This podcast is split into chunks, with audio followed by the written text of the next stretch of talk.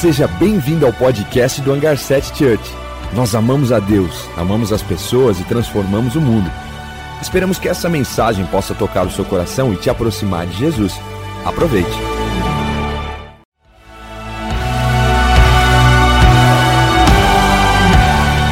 Seja bem-vindo ao podcast do Hangar 7 Church. Nós amamos a Deus, amamos as pessoas e transformamos o mundo. Esperamos que essa mensagem possa tocar o seu coração e te aproximar de Jesus. Aproveite. Muito bom estarmos aqui, muito bom estarmos de volta, muito bom, Senhor.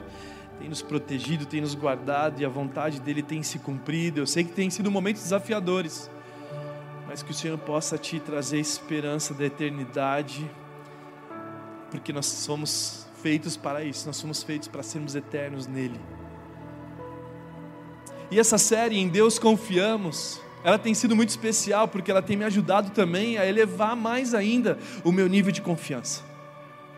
Eu espero que nessa série você possa maratonar ela no YouTube, depois aperfeiçoar e fazer as escritas, escrever seu próprio livro particular, para que você possa usar ele nos momentos oportunos da vida. E sem dúvida alguma, às vezes você está vivendo momentos da tua vida que é facilmente você tem confiança, mas existem algumas coisas que acontecem que facilmente também perdemos a confiança em Deus. É muito fácil quando as coisas estão indo bem, nós falamos: não, como que você pode não confiar em Deus? Deus está fazendo isso, mas e quando Ele não faz? E quando de repente existe uma crise que o presidente eleito não é o seu presidente? E quando os governantes fecham os nossos comércios, fecham o Brasil, você talvez fique abalado, mas nós não podemos nos mudarmos quem nós somos, ao contrário, independente do que o ser humano possa fazer, nós confiamos em Deus. Então, quando nós observamos as dificuldades que passamos, facilmente nós temos motivos de não confiarmos, mas não em Deus, porque em Deus nós confiamos. Talvez nós estamos frustrados porque, sei lá, de repente as escolhas erradas que nós fazemos, casei com a pessoa errada e agora como eu faço para confiar em Deus? E tantas coisas que a vida muitas vezes vira o mundo de ponta cabeça e a gente às vezes acaba perdendo as coisas mais básicas porque a confiança tem a ver com fé, e sem fé é impossível agradar a Deus. Então eu preciso confiar nele mais do que meu próprio entendimento. Quando nós começamos essa série, e hoje eu vim falar de um personagem incrível que pode nos ajudar muito. Que o nome dele é Gideão. Gideão, todos vocês praticamente conhecem a história dele. Gideão, ele confiou em Deus mesmo quando não fazia sentido para ele. Sabe, o nível de confiança de Gideão, a partir de um relacionamento com Deus, elevou tanto que ele conseguia confiar em Deus mesmo quando não estava fazendo sentido para ele. Porque muitas vezes nós queremos ter o controle das situações, muitas vezes nós queremos ter a nossa sabedoria infiltrada nas decisões que nós vamos tomar, e isso não está errado, mas muitas vezes alguma coisa que Deus nos pede a fazer, Ele sabe muito mais do que você. E eu quero ler esse texto, esse panorama da vida de Gideão, que fala em Juízes 6, 7, 8 e continua à frente. E Juízes 6, do 1 ao 6, está dizendo assim: de novo os israelitas fizeram o que o Senhor reprova. De novo. E durante sete anos ele os entregou nas mãos dos midianitas. E os midianitas dominaram Israel, e por isso os israelitas fizeram para si esconderijos nas montanhas, nas cavernas, nas fortalezas. E sempre que israelitas faziam as suas plantações, os midianitas, os amalequitas e outros povos da região a leste deles a invadiam acampavam na terra e destruíam as plantações. Ao longo de todo o caminho até Gaza, e não deixavam nada vivo em Israel, nem ovelhas, nem gado, nem jumentos. Eles subiam, trazendo seus animais e suas tendas, e vinham como enxames de gafanhoto. Era impossível contar os homens e os seus camelos. Eles invadiam a terra para devastá-la, e por causa de Midian, Israel empobreceu, tanto que os israelitas clamaram por socorro ao Senhor. Sabe que esse texto está dizendo que de novo os israelitas, de novo, de novo, eles se esqueceram de Deus.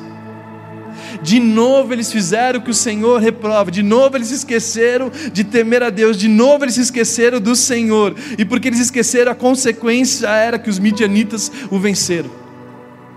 E quando você lê a história desse mundo antigo, no Velho Testamento, você começa a perceber que os midianitas, os babilônicos, os inimigos de Deus, todos eles sabiam que era impossível vencer Deus. Mas tinha uma forma de vencer o povo de Deus que era infiltrar no meio dele, colocando distrações. E quando o povo ficava distraído, criando idolatrias e confianças em, outros, em outras questões, o, povo, os, os inimigos de Deus percebiam que o povo ficava fraco. E pelo povo ficar fraco, eles iam e davam uma surra neles. E esse ciclo era vicioso, porque de novo eles erraram, de novo eles se esqueceram, de novo eles estão com distração. De novo eles perderam o foco. E esse texto está dizendo que os inimigos, eles não iam lá para comer a plantação, eles iam lá para destruir. Porque se fosse para comer, você até entenderia, ah, eles estão lutando pelo prato de comida, mas não, eles iam lá para destruir, para estragar tudo. Só que Deus estava usando os midianitas para fazer o povo acordar para a vida. E o texto está dizendo assim: e por causa de Midian, e por causa dos midianitas, e por causa do inimigo de Deus, Israel empobreceu tanto que os israelitas clamaram por socorro ao Senhor.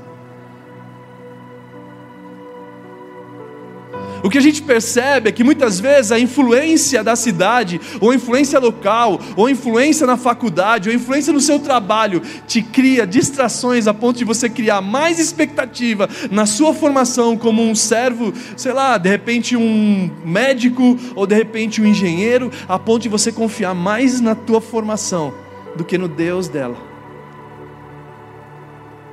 E esses caras, o povo de Deus, estava tão distraído com besteiras que eles não conseguiriam confiar simplesmente em Deus, a ponto de viver uma miséria de, por sete anos, a ponto de ser dominados pelos inimigos por sete anos, a ponto de viver escondido, fazendo buracos e fortalezas para poder se esconder ou esconder o que tinha, porque ele sabia que era impossível. Se os midianitas achassem, eles iam destruir aquele ambiente. E o medo de Israel estava sendo tomado à força, e é interessante porque o medo facilmente nos faz criar altares. Porque você começa a idolatrar o medo. Você começa a dizer: os midianitas são poderosos, a gente tem que se esconder deles. Ah, os midianitas, vamos correr. E, o, e aquilo que se tornou o teu medo, normalmente se tornou o teu altar. Porque você começa a dizer o quanto eles são grandes e o quanto você tem medo deles, o quanto você tem medo de tal coisa, o quanto você tem medo do futuro. Por quê? Porque talvez você não confie em Deus, porque se nós confiarmos no Senhor, facilmente nós não temos medo do futuro. E aí Gideão, ele vai e ele começa a trabalhar na realidade dele, para que ele pudesse construir o, ideal. A gente vê nesse texto de Juízes 6, 11, que o texto diz assim: Então o anjo do Senhor veio, sentou-se sobre a grande árvore de Ofra, que pertencia ao Abiesrita Joás. E Gideão, filho de Joás, estava malhando trigo num tanque de prensar uvas para escondê-los dos midianitas. Todos vocês praticamente conhecem esse texto. Então Gideão estava malhando trigo num tanque de prensar uvas. O tanque de prensar uvas era muito menor do que o ambiente de malhar trigo. O que me chama a atenção é que muitas vezes nós nos diminuímos e nos colocamos a nossa fé dentro de um lugar que não tem compatibilidade com aquilo que nós estamos fazendo. E nós vamos diminuindo a nossa fé, vamos diminuindo os nossos planos, os nossos sonhos, porque a nossa confiança está mais numa estratégia do que simplesmente no nosso Deus. Só que Gideão, ele estava com aquela realidade. Muitas vezes ninguém sabe lidar com a realidade. A gente estimula os nossos ideais, a gente olha para o nosso ideal e fala assim: não, eu quero chegar aqui, mas eu não quero pagar o preço para chegar até lá. Eu quero chegar no meu ideal, e aí eu crio expectativa da excelência, e aí eu não consigo começar, porque a minha realidade é diferente. Talvez eu não esteja pronto, talvez, ah, eu vou começar a fazer de repente, sei lá, eu vou fazer vídeos na internet, eu não consigo fazer porque a minha realidade é muito distante do meu ideal. Mas Gideão não. Gideão ele soube lidar com a realidade dele para construir o ideal. Gideão ele sabia que o que ele tinha nas mãos era o que estava tendo, e o que está tendo é o que a gente vai fazer. Só que o medo, por quê? Porque ele estava tão distante de Deus que ele não tinha fé sustentável para construir o reino de Deus e ser o Gideão que a Bíblia diz que ele era. E por isso que a Bíblia fala: então o anjo do Senhor veio até ele. E o anjo do Senhor, quando você olha na tua palavra, na Bíblia, sendo ela escrita ou digital, quando você escolhe, quando você olha o anjo do Senhor e o anjo, a letra A está com um número maiúsculo, a letra maiúscula é porque é o próprio Deus, é teofania. O anjo do Senhor é o próprio Deus que desceu para se relacionar com Gideão. Quando o anjo é escrito em letra minúscula, é o anjo mesmo, Gabriel, Miguel, mas esse anjo não, esse anjo era o Senhor.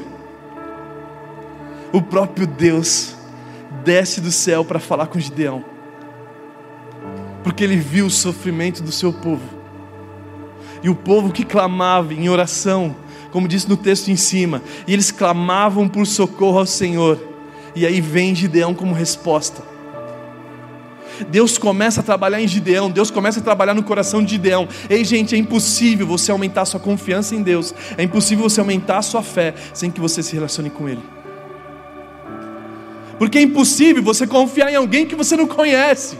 É impossível confiar numa pessoa. Quando eu conheço a pessoa numa semana, eu não consigo confiar tudo nela. Mas o relacionamento vai se cultivando, e quanto mais se cultiva, mais você pode confiar ou não. Então Deus se aparece para Gideão, e o versículo 8 ao 10 diz assim: Assim diz o Senhor, o Deus de Israel: tirei vocês do Egito, da terra da escravidão. Ele começa a falar, ele começa a explicar para Gideão quem ele é. Eu os livrei do poder do Egito, das mãos de todos os seus opressores. Eu expulsei e dei a vocês a terra deles. E também disse a vocês: Eu sou o Senhor, o seu Deus. Não adorem os deuses dos amorreus, em cuja terra vivem, mas vocês não deram ouvidos. Deus começa a usar o profeta, Deus começa a usar a palavra dele para conversar com o povo.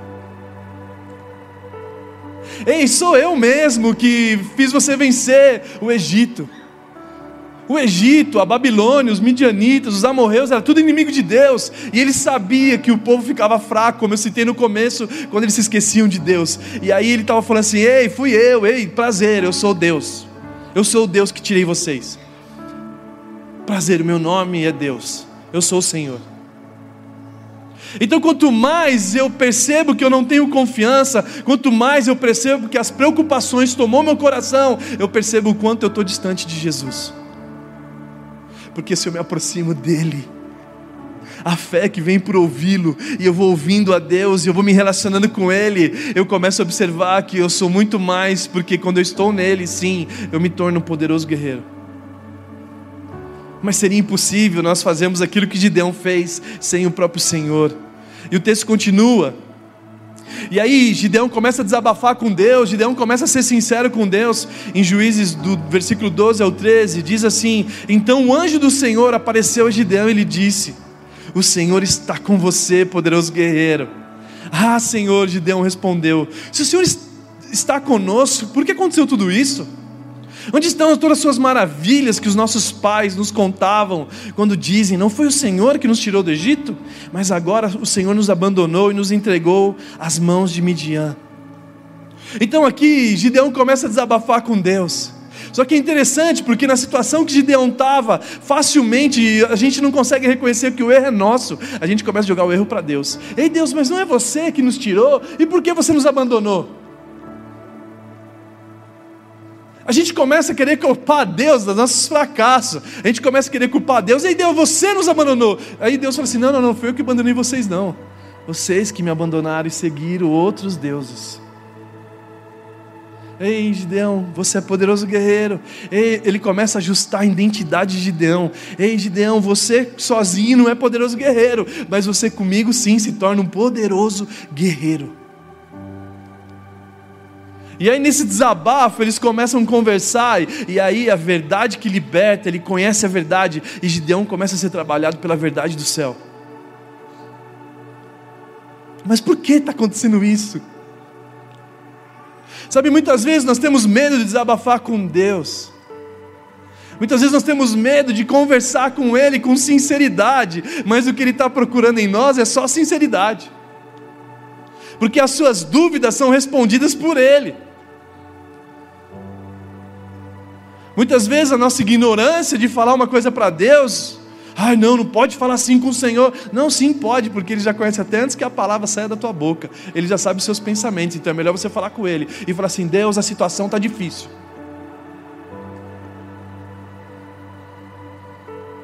A situação está difícil, ou não. Os meus pais te conheciam, mas nós não te conhecemos. Os meus pais falavam de você, mas eu não te conheço, Deus, eu preciso te conhecer. Porque é isso que Gideão estava falando assim: os nossos avós contavam as histórias que você fazia, os nossos pais contavam que você nos libertou do Egito, mas eu não te conheço. A nossa geração não te conhece, e é necessário que cada geração possa conhecer o Senhor. Porque quando nós conhecemos a Ele, ah, existe um nível de confiança. Quando nós conhecemos o Senhor, quanto mais eu conheço Ele, mais eu confio no que Ele vai fazer. E Gideão continua com o relacionamento com Deus. E aí, Juízes 6, 14 ao 15, continua. E o Senhor se voltou para ele e disse: Com a força que você tem, vai libertar Israel das mãos de Midian. Não sou eu que está te enviando? Aí Gideão responde: Ah, Senhor, como posso libertar Israel? Meu clã é o menos importante de Manassés, eu sou o menor da minha família. E muitos de nós, olhando da ótica de Gideão, a gente começa a apedrejar Gideão. A gente começa a falar assim: esse cara é muito medroso, esse cara, mas a situação que ele estava não é a mesma que a sua. Quantos de nós começamos a julgar o nosso próximo, mas a gente não está na vida dele? A gente não sabe a história da vida dele. E quando nós olhamos para Gideão, no que eu olho aqui, eu reconheço a humildade dele. Ei, Jesus, sério que você está falando comigo? Eu sou o menor da minha família. Não é melhor vocês usar os meus irmãos? E o que Deus procura é alguém que reconhece a sua limitação. O que Deus procura é aquele que reconhece: Ei, Deus, eu não sou. Não é melhor você fazer isso porque eu sou tão limitado. Ei, você não me conhece. E na verdade, a história de Gideão aqui não é sobre Gideão, é sobre o Deus de Gideão.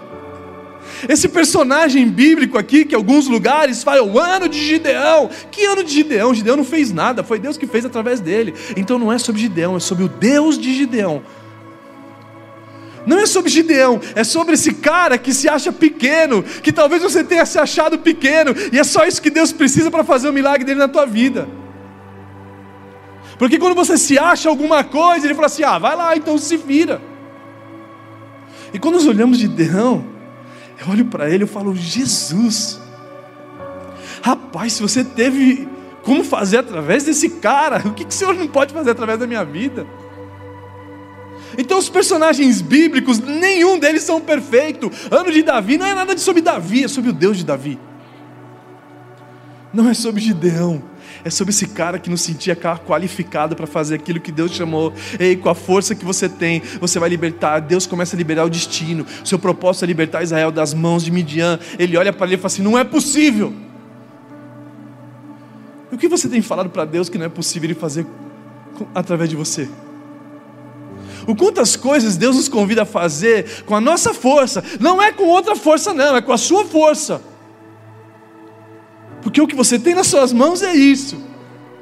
Eu vi você quando ninguém estava vendo. Eu vi você lá no tanque de prensar uvas, malhando trigo. Os seus pais não estavam te vendo, a tua esposa não estava te vendo, mas eu, Senhor, eu estava. E quantas cenas que nós estamos passando, que ninguém está nos vendo, mas o Senhor está te vendo. Deus vê a sua dor, Deus vê o seu sofrimento, Deus vê a sua alegria, Deus vê as suas conquistas, Ele também está vendo. E aí ele começa a falar: Ei, Gideão, é com a sua força. É com a sua força, porque a sua força não muda quem você é, mas eu em você nos tornamos maioria. E aí a história continua. E o destino foi liberado. Eu estarei com você. Eu estarei com você. E aí Gideão começa a partir do efeito desse relacionamento, de ouvir a Deus falar, a vida dele é transformada, a ponto de destruir os altares de Baal. Ele destrói os altares de Baal e faz isso de madrugada, porque ele estava morrendo de medo. Ele chama o time dele, chama a equipe dele. Aí, galera, de madrugada a gente vai fazer isso para ninguém ver a gente. Ele foi lá e destruiu todos os altares que distraía as pessoas buscarem a Deus.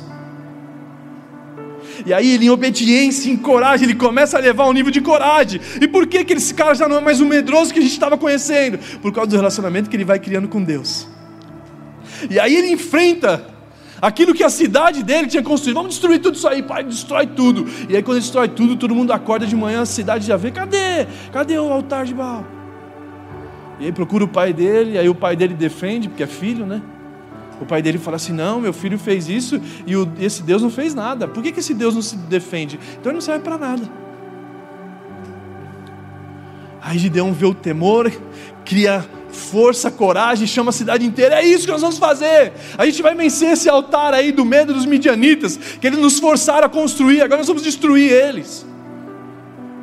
Sabe quando você fala uma coisa que você fala, caramba, por que, que eu falei isso? Eu acho que Gideão deve ter passado por isso quando ele falou: Aí pessoal, vamos enfrentar os midianitas, eu vou liderar vocês. Ele, pai, o que, que eu fui falar? Porque ele estava corajoso, ele ficou gigante. Deus está comigo. E o problema é esse da nossa confiança, quando você não sente que Deus está com você, então vai até Ele. E aí eu me entrego a Ele, aí na próxima, na próxima fase de Gideão que ele faz, ele constrói um altar de adoração a Deus.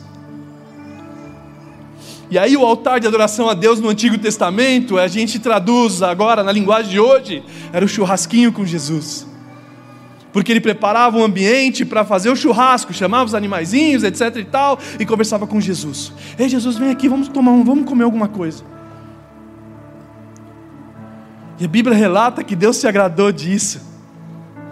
Gideão construiu ali um altar de honra, em Juízes 6, 24. Gideão construiu um altar de honra, ele deu este nome: O Senhor é paz. E até hoje o altar está em Ofra, dos Abiesrita. Então Gideão percebeu que o foco principal era resolver o problema. Ah, então você está me dizendo, Deus, que você não nos abandonou, foi a gente que te abandonou. Então o que que abandonou? Ah, esses altares. Ah, então beleza, vamos resolver. Então não faz sentido você sair daqui sem resolver as distrações que você tem perdido o teu tempo, que tirou você do foco da presença de Deus. Que não faz sentido a gente sair daqui sem resolver esses problemas porque senão a gente vai continuar sendo medroso, dando ênfase ao que o mundo está fazendo, dando ênfase às culturas que estão surgindo, que nos afasta de Deus. Então Gideão, quando ele conhece a Deus, ele fala: Mas Deus, por que, que a gente fez isso? Por que, que a gente se afastou de você? Por que, que a gente estava covardado? Por que a gente chegou nesse limite de sete anos, permitir esses caras nos humilhar? A ponto de a gente ter que criar buraco no chão para guardar o nosso tesouro e tampar para eles não observar, porque eles viviam escondidos. Só que Deus, ele faz questão de convidar o improvável. Ele faz questão de convidar Gideão, que era o menor da tribo de Manassés, era o mais menorzinho, talvez o mais fraco, talvez o improvável, como eu e você.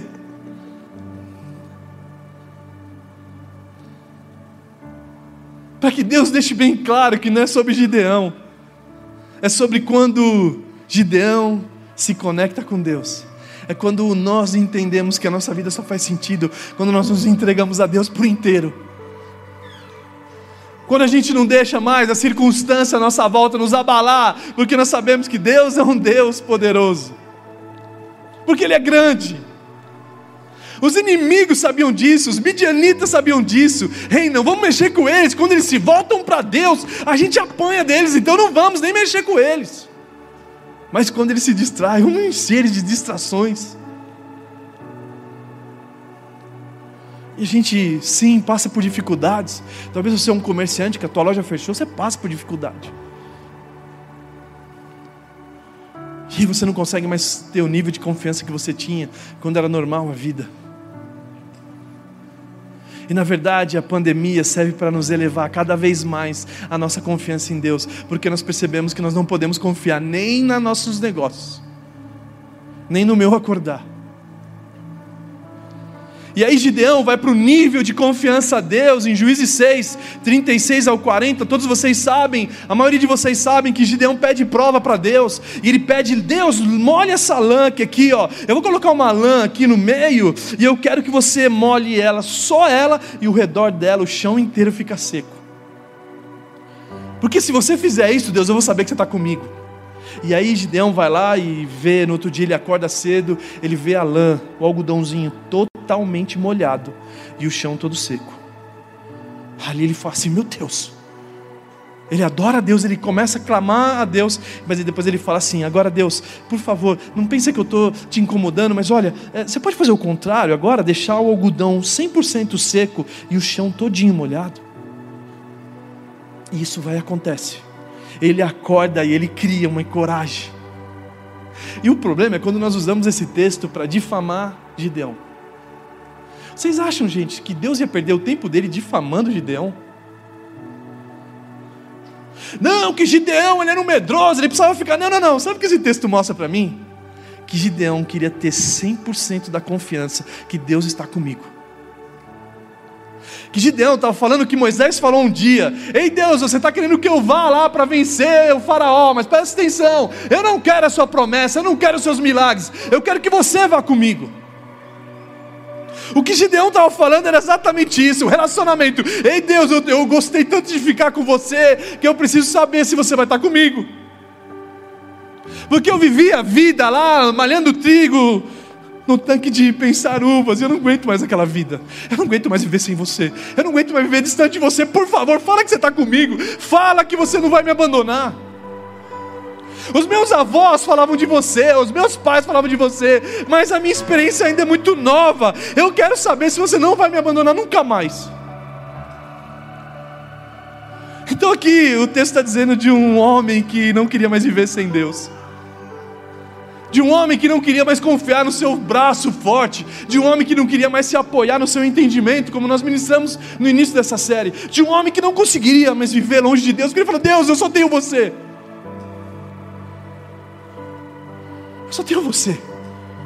E por favor, não se afasta mais de mim. Por favor, mostra que você vai estar comigo. Mostra que vai ser por você.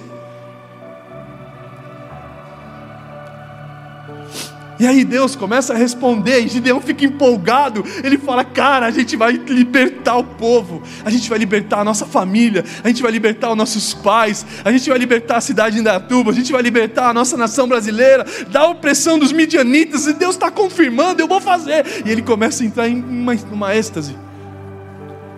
Aí ele já começa a se empolgar, chamar o exército, tinha 32 mil homens, e ele fala: Vamos, vamos, vamos. Aí Deus começa a falar: Ei, vai com calma. Vai com calma. Não pensa que no seu conhecimento. E por favor, gente, entenda o que eu quero dizer. O seu conhecimento na mão de Deus é poderoso, o seu conhecimento sem Ele é limitado. Ah, por isso eu não vou mais estudar. Não, não, se torne um PHD daquilo que Deus te chamou para fazer. Mas entenda que é Ele com você nisso vai dar bom.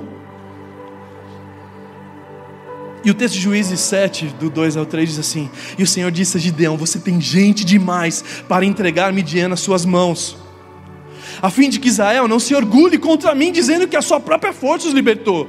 Anuncie, pois, o povo que todo aquele que estiver tremendo de medo poderá ir embora do monte de Leade. E a Bíblia fala: então 22 mil homens partiram e ficaram apenas 10 mil. Rapaz, tinha muito medroso nessa época. E não era medroso normal assim, não. Era medroso porque eles tinham razão. Sete anos apanhando. Sete anos que a gente, eles vão para a lua, buf, apanhava. Vai uma vez, buf, apanhava. Rapaz, nos esconde, eles acham a gente. Os camelos, os camelos chegavam, os camelos atropelavam. Os caras apanhavam para os camelos. A situação era feia. Os caras ficaram embora, desesperados. No versículo 7, de 7, capítulo 7, versículo 7, o Senhor disse a Gideão: com trezentos homens que lamberam as águas, eu livrarei vocês, entregarei os midianitas na sua mão. Mande para casa os, todos os outros homens. Gideão, ele, Deus fala assim: gente, você está com 10 mil, 10 mil é muito.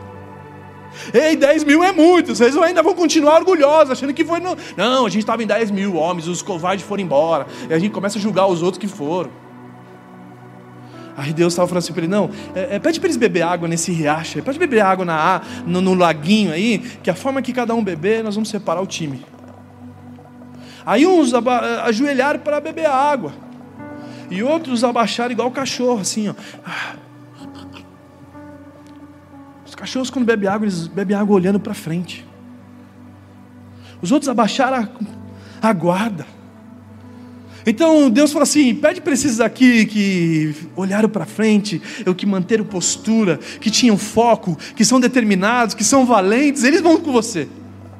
E aí ficou o nome daquele filme, 300 Espartas, que foi baseado nessa história.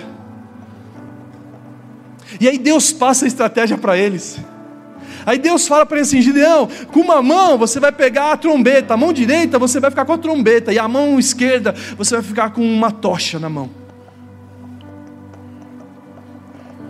E a tocha na mão com a trombeta não faz sentido. Não faz sentido. Por isso que nós temos que confiar em Deus, mesmo quando não faz sentido. Porque o soldado mesmo, ele tinha um escudo na mão esquerda e uma espada na direita, mas Gideão não, tinha uma tocha, uma trombeta.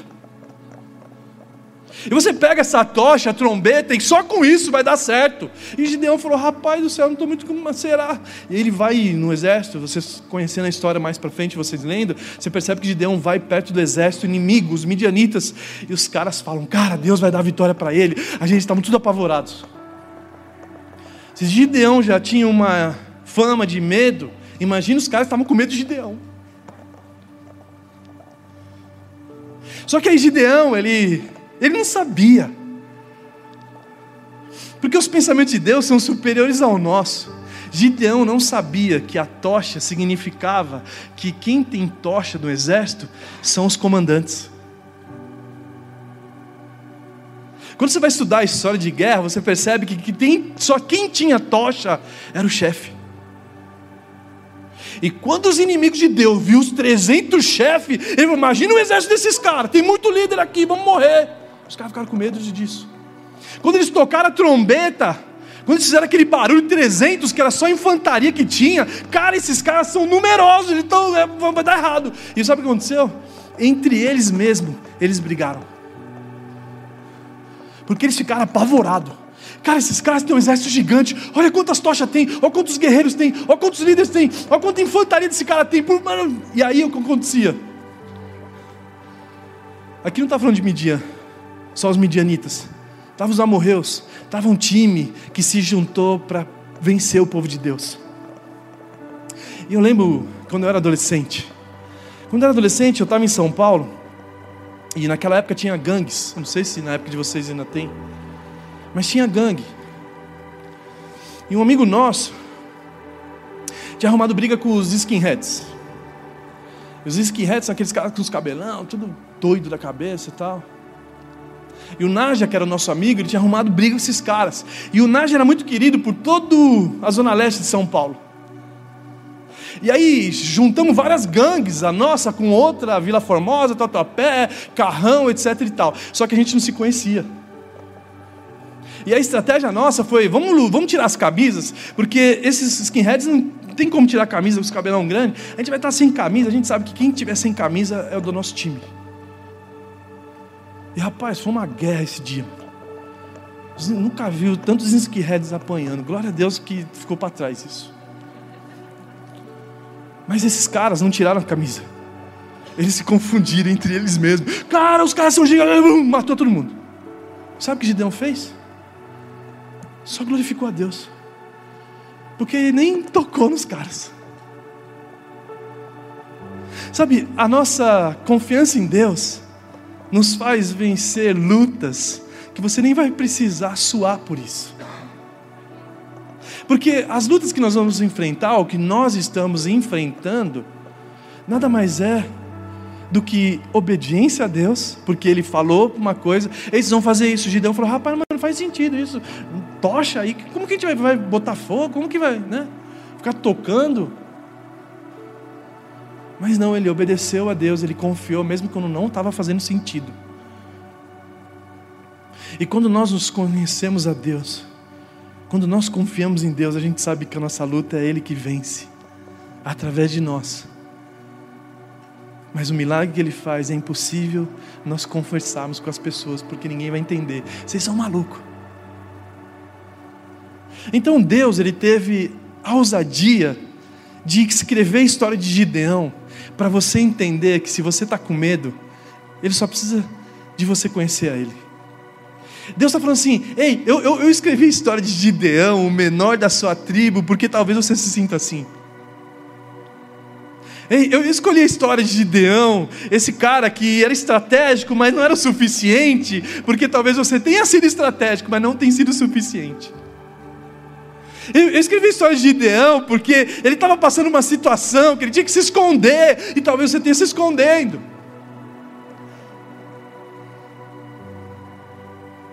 Então Deus fez questão de escrever sobre Gideão, para nós não levantarmos a bandeira de Gideão, mas nós levantarmos a bandeira do Deus de Gideão. Entender que Deus ele quer esticar nossa confiança nele, e é assim que ele fez com Gideão, ele pode fazer com você. Olha o que o texto termina dizendo. Juízes 8, 29, 28. Juízes 8, 28 diz assim: Assim Midian foi subjugado pelos israelitas e não tornou erguer a cabeça durante a vida de Gideão. A terra desfrutou paz de 40 anos. A Bíblia fala para nós sermos cabeça e não cauda. Sabe o que significa ser isso? Ah, nós temos que ser cabeça e não cauda. Cabeça que pensa, cauda não pensa, gente.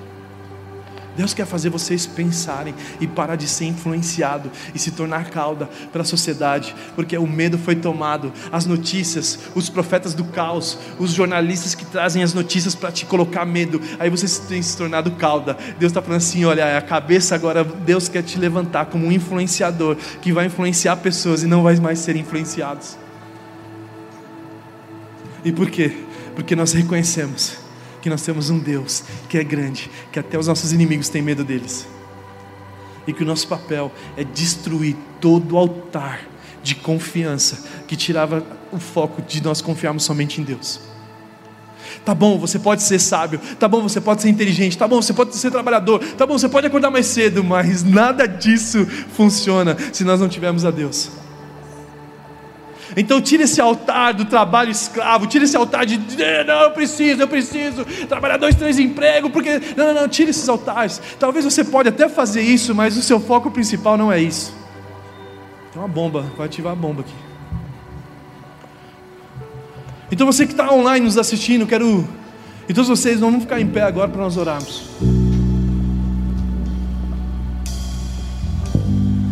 Oramos porque Talvez você tenha sido como Gideão. Talvez não tenha mais opção nessa vida. A gente só pode, não tem mais o que fazer. Talvez você tenha passado por um problema pontual, ou talvez você nem tenha passado por problemas. Pouco importa a fase da vida que você está passando, Deus quer estimular a confiança nele. Pouco importa, talvez você criou expectativa no teu marido, a confiança, não, eu sei que ele vai trazer tudo. Não, não, não, não. Seu marido é uma benção, sua esposa é uma benção, seu pai é uma benção, você é uma benção. Mas, cara, não faz sentido nenhum nós confiarmos em Gideão. Não faz sentido nenhum nós confiarmos em Davi, não faz sentido nós confiarmos em Abraão. Só, eles só são heróis da fé, mas não são exemplos perfeitos. O único exemplo perfeito é Jesus Cristo. E aí, por conta disso, nós não confiamos em Gideão, nós nos empolgamos com a história dele, nós nos empolgamos com Davi, porque a gente olha, cara, Abraão teve que mentir, cara, e Deus levantou ele como pai da fé. Não, pera um pouco, se eles que eram falhos, Deus teve misericórdia e usou ele como instrumento, o que, que ele não pode fazer comigo?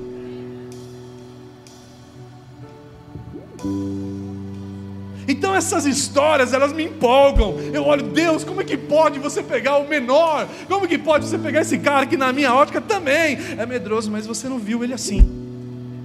E se você não viu ele assim, eu também não quero mais ver. Porque vocês falam que ele é poderoso guerreiro. Deus, você está com palhaçada, não é possível. Um cara que faz isso aí. Não, ele via assim, porque, porque ele estava tomado por uma influência local. Ele estava tomado por uma influência de uma nação. Talvez um governante, talvez uma pessoa, talvez a família, talvez pensamentos fora da palavra de Deus, fez com que Gideão esquecesse que ele era um poderoso guerreiro. E Deus vai lá e ativa isso nele. Ei, você lembra quando você era pequeno? Ei, você lembra dessa história? Cara, é isso aqui, ó. Bum! Aí Gideão fala assim, cara, é isso. Então, o primeiro apelo que eu quero fazer aqui é para você.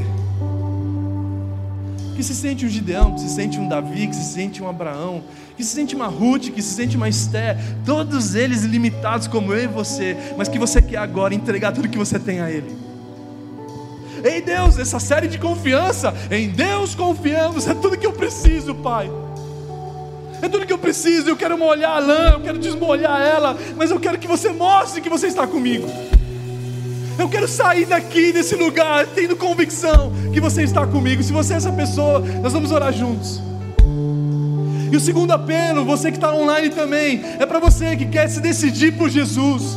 É para você que quer entregar a sua vida a Ele. É para você que quer se abrir mão de todo muro que separava você. E eu não estou te oferecendo uma religião. Eu não estou te oferecendo um conceito. Eu estou te oferecendo Jesus Cristo, o Filho do Deus vivo é sobre Ele. Você quer entregar a sua vida para Jesus, que você também faça essa oração com a gente. Porque nós temos que nos decidir nessa manhã. Nós temos que nos decidir, você que está online na tua casa, não é à toa que o Espírito Santo te fez ouvir essa mensagem. E se você quer tomar essa decisão, existe um QR Code para você preencher. Eu quero Jesus, eu quero Jesus. E você que está nesse lugar aqui ao vivo com a gente, presencialmente. Eu quero contar até três, te empolgando, para que você levante as suas mãos. Eu sim, eu me decido por Jesus. Eu quero Jesus na minha vida. Eu não quero mais viver longe dele. Eu não quero mais viver com influências. Não, eu não quero uma religião. Eu quero somente Jesus na minha vida. Eu vou contar até três, juntos nós vamos contar. E que vocês realmente possam levantar suas mãos como um sinal de fé. Ei, Jesus, eu quero me entregar para você. Eu me decido por você. Então vamos juntos contar. Juntos, juntos, juntos. Vamos lá? Ritmo. Um, dois, três. Levante suas mãos, levante suas mãos. Amém, amém, amém. Pessoas se entregando para Jesus, se decidindo por Jesus. Eu fiz isso em 2001 e minha vida foi mudada completamente. Vamos dar um aplauso para Jesus, igreja. Vamos dar um aplauso para Jesus e vamos orar. Sim, Jesus, nós estamos aqui, Pai. Estamos aqui por causa de você, Jesus. Não faz sentido nós estamos aqui por outros motivos, Pai. E se nós estamos aqui é por conta de você. Você é um Deus que nos amou de tal maneira, que deu tudo que o Senhor tinha para nós. Então, Pai, levanta os novos gideões. Levanta os novos gideões aqui nesse lugar. Levanta homens e mulheres, Pai, que eram limitados. E com a sua limitação nas mãos de Deus, os improváveis vão ser aqueles que vão libertar a nação, que vão libertar nossa cidade, que vai libertar as famílias, que vai libertar cada um, colégios, universidades, o Brasil e o mundo, Pai. Levanta homens e mulheres compromissados contigo, que a confiança dele estão maior